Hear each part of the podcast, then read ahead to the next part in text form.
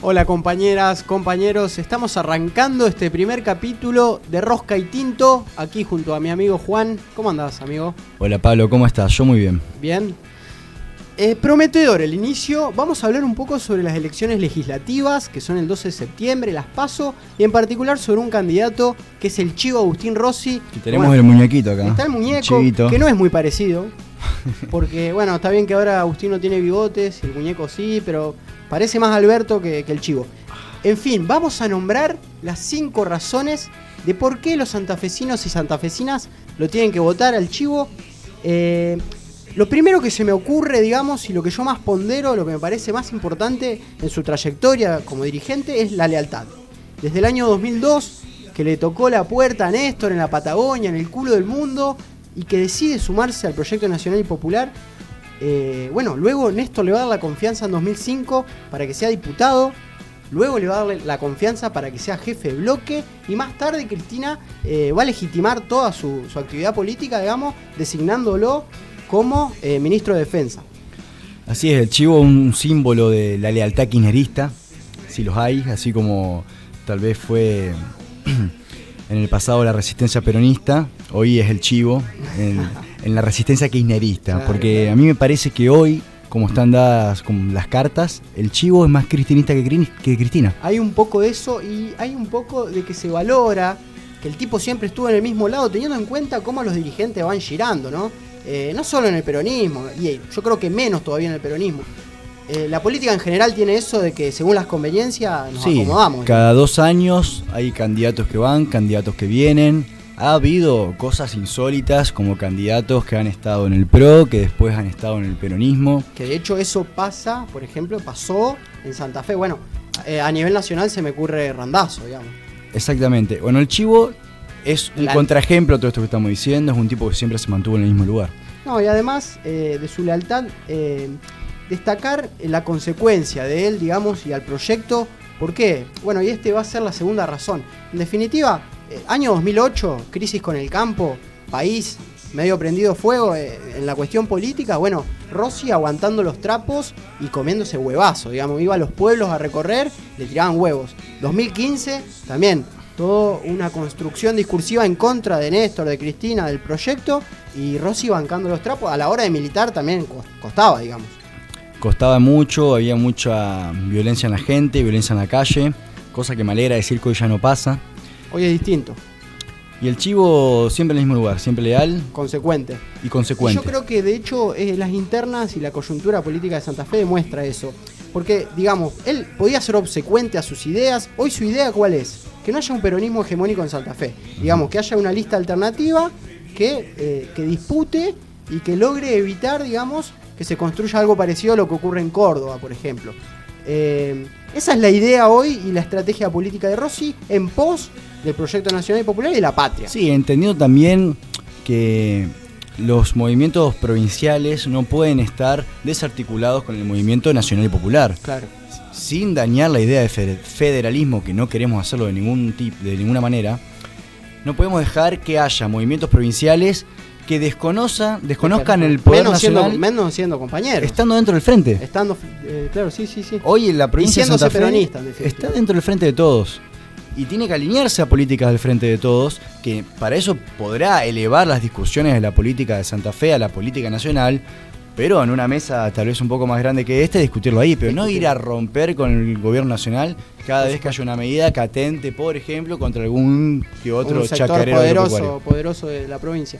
Eh, no quiere decir que Perotti esté haciendo eso, pero bueno, eh, la cuestión se inclina. Hay algunos indicios de pequeños indicios de que sucede. Pequeños indicios como tener un movimiento propio, por ejemplo. Podría suceder. Entonces, eh, bueno, Rossi, la verdad, es consecuente a sus propias ideas porque él lo dijo. Yo no estoy con Cristina y con Alberto por una cuestión de armado de lista. Yo estoy con ellos por lo que piensan y por las convicciones. y además me acuerdo de aquel discurso de Néstor en 2004 donde el tipo dice, yo no quiero compañeros que digan todo que sí, yo quiero compañeros que piensen, no quiero una tropa disciplinada eh, que solo lo único que haga sea adular. En esto estás haciendo referencia, imagino yo, a la foto de Cristina con los candidatos de la lista que, bueno, si bien encabeza Marcelo Lewandowski, representa el sector de Omar Perote en la provincia. Sí, sí, sí, ni hablar. En ese sentido, yo creo que Cristina hace su juego también. Ella lo que ha logrado es que dentro de la interna del peronismo en Santa Fe haya candidatos kirchneristas en ambas listas, asegurándose de acá a dos años, de a seis años digo, que haya senadores que sean kirchneristas que le respondan a ella que va a ser dos años más la, presidenta del Senado. Un poco una estrategia política, digamos, eh, política. Sabemos, eh, Cristina, que es una persona muy inteligente en ese sentido y no dudamos de, su capacidad. Eh, y bueno, la tercera razón, tenemos lealtad, consecuencia. La tercera razón es integridad. Rossi es un tipo íntegro en el sentido de que por lugar donde circula, lugar donde lo quieren. Se demostró cuando se fue en defensa, los milicos aplaudiéndolo. no es poco eso, la verdad que no es poco y además una cuestión política en el sentido de que yo estoy seguro que si Rossi le gana, eh, militará, gana las pasos, militará para ganar las generales. Si pierde, le dará la mano a Perotti y le dirá, construyamos una campaña junta, militemos juntos y que gane el peronismo. Sin ninguna duda, hay un poco un fantasma de que Agustín Rossi no gana en Santa Fe en términos generales una elección. Hace dos semanas pasó acá por Barrio Las Flores de la ciudad de Santa Fe y la gente literalmente se asomaba a los balcones a saludarlo. Así que a mí me queda la duda, sinceramente, después de ver eso, decir, puta, un tipo que si la gente lo saluda, si la militancia lo acompaña, y eso basta con entrar a, los posteos de Instagram al lugar a leer los comentarios de la gente para con el compañero se Rossi. Lo quiere, se lo quiere. Entonces, ¿quién puede ganar una general en la provincia del peronismo si no va a ser un compañero que es reconocido, aplaudido y admirado en un montón de lugares y sectores? Además lo dijo, eh, no, no es un partido estalinista, el peronismo es democrático. Puede ser vertical en ciertas situaciones, pero nuestro partido es democrático, no hay duda de eso, y bueno, y en definitiva es una interna. Pero bueno, yendo a, la cuestión más de, gestión, más, más política, eh, ¿qué, podemos destacar del Chivo? Bueno, la capacidad de gestión del Chivo Rossi se ha visto hace muy poquito que él estuvo integrando el Ministerio de Defensa. Él lo integró en dos oportunidades, allá por 2013 a 2015 y ahora de 2019 a 2021. En ambas gestiones, lo dijiste vos hace un ratito, se fue aplaudido el ministerio y fue un funcionario que empezó a resignificar el rol de las Fuerzas Armadas en un país como el nuestro, que los muchachos se mandaron un par de macanas y estaban en penitencia, pero de a poco ningún proyecto nacional y popular puede desconocer la importancia de las Fuerzas Armadas, no solamente a nivel geopolítico, sino a nivel de, cultura nacional, de reivindicar lo propio, lo nacional, y el ejército cumple un rol fundamental en ello. Allí el ministro Rossi eh, cuando tuvo su última etapa como diputado nacional durante el macrismo, eh, postuló un proyecto que fue el FONDEF, que es un fondo para la reequipación de las Fuerzas Armadas, que después tuvo la suerte de llevar a cabo como ministro. Y la compra de esos equipos, no estamos hablando de comprar eh, camiones hidráulicos para... Pegarle a los jubilados. Sí, palos para pegar a los jubilados, taser para electrocutar jubilados o camiones hidráulicos para bañar algún que otro zurdito que esté tirando piedras en alguna plaza. No, no.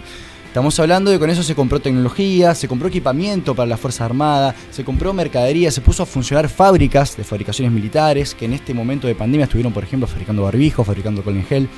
Es un rol. Es soberanía también. Es soberanía y es un rol de las Fuerzas Armadas al servicio del pueblo al que representan. Sí, sí, ni hablar. De hecho, en Santa Fe se ve, porque, bueno, ¿quién no ha ido por Avenida Freire y se choca de frente con el Con el Hospital Militar Móvil, exactamente, que está instalado frente al Hospital Cuyen y te corta Avenida Freire. A alguno no le habrá gustado tal vez no poder pasar por ahí, pero la utilidad sanitaria que ha tenido ese hospital es fundamental. Ha evitado que colapse el sistema sanitario local. Si las camas han estado ocupadas hasta un 99%, si no hubieran estado esas treinta y pico de camas que se instalaron en ese hospital, no se podía. Bueno, eso es gestión Rossi que llegó a todo el país, pero que en Santa Fe se nota particularmente en el hospital, eh, de primer nivel además, y luego en lo que fue la campaña eh, eh, sociosanitaria, ¿no? Sí, fluvial sanitaria, sociosanitaria que se hizo en Alto Verde hace un par de semanas, tres, cuatro semanas. Fue una de las últimas actividades que él desarrolló como ministro de Defensa de la Nación, donde fue el ejército a brindar asistencia de sanidad a, algunos barrios carenciados acá de la ciudad. Sí, sí. Y también tareas como por ejemplo la creación del DNI para aquellos que no lo tenían. Eh, Exactamente. Las fuerzas han estado muy presentes, bueno, la pandemia, fue, la pandemia fue una tragedia, digamos, a nivel de tal vez lo que puede ser una guerra. Eh, sí, yo a mí me gusta decir que es una, fue una tragedia de dimensiones bíblicas, digamos. Eh, uno se tiene que remitir al Antiguo Testamento quizás o alguna peste del medioevo para encontrar algo que haya afectado de la manera global que afectó, este coronavirus 19 a todo el mundo y que ha tenido implicancias muy graves, no solamente desde el punto de vista de, los que han perdido algún familiar querido, que han muerto, que han, son millones las muertes de todo el mundo, sino en lo económico también. Eh, los, que tuvieron la suerte de, no perecer, digamos, frente al coronavirus, están teniendo graves dificultades económicas para enfrentar lo que viene después.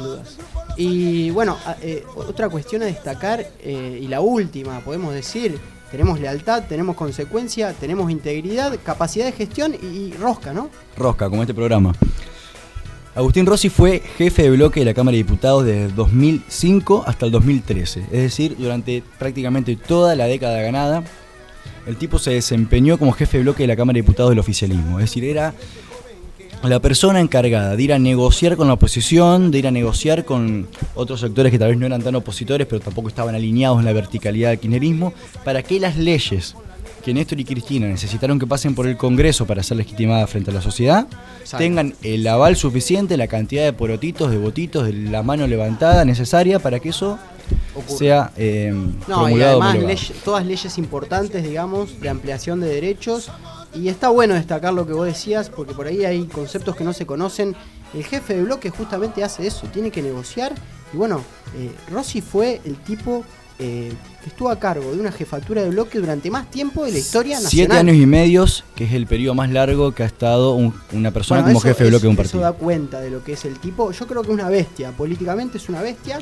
Y ha estado presente en leyes importantísimas, está en la historia argentina sin duda, y en la historia del kirchnerismo también, pasó todo por manos de él, lo que se trató dentro de la Cámara de Diputados, nombremos algunas estatización de IPF, estatización de aerolíneas, matrimonio igualitario, la afectación de las reservas del Banco Central al pago de la deuda con el FMI, resistencia a los buitres, la resistencia a los buitres, todo, bueno, todas esas discusiones que son tal vez de lo más glorioso que ha tenido la década ganada. El tipo estuvo presente, puso su perotito. Estuvo presente. Así que bueno, nosotros desde aquí, de este humilde programas, de este humilde programa que elegimos armar, con, con, política, con algo de militancia, conversación. Elegimos militar al Chivo Rossi y bueno, lo vamos a, elegir para la... ¿Cómo no vamos a militar además a un compañero que tiene unos huevos así de grandes? Así de grandes.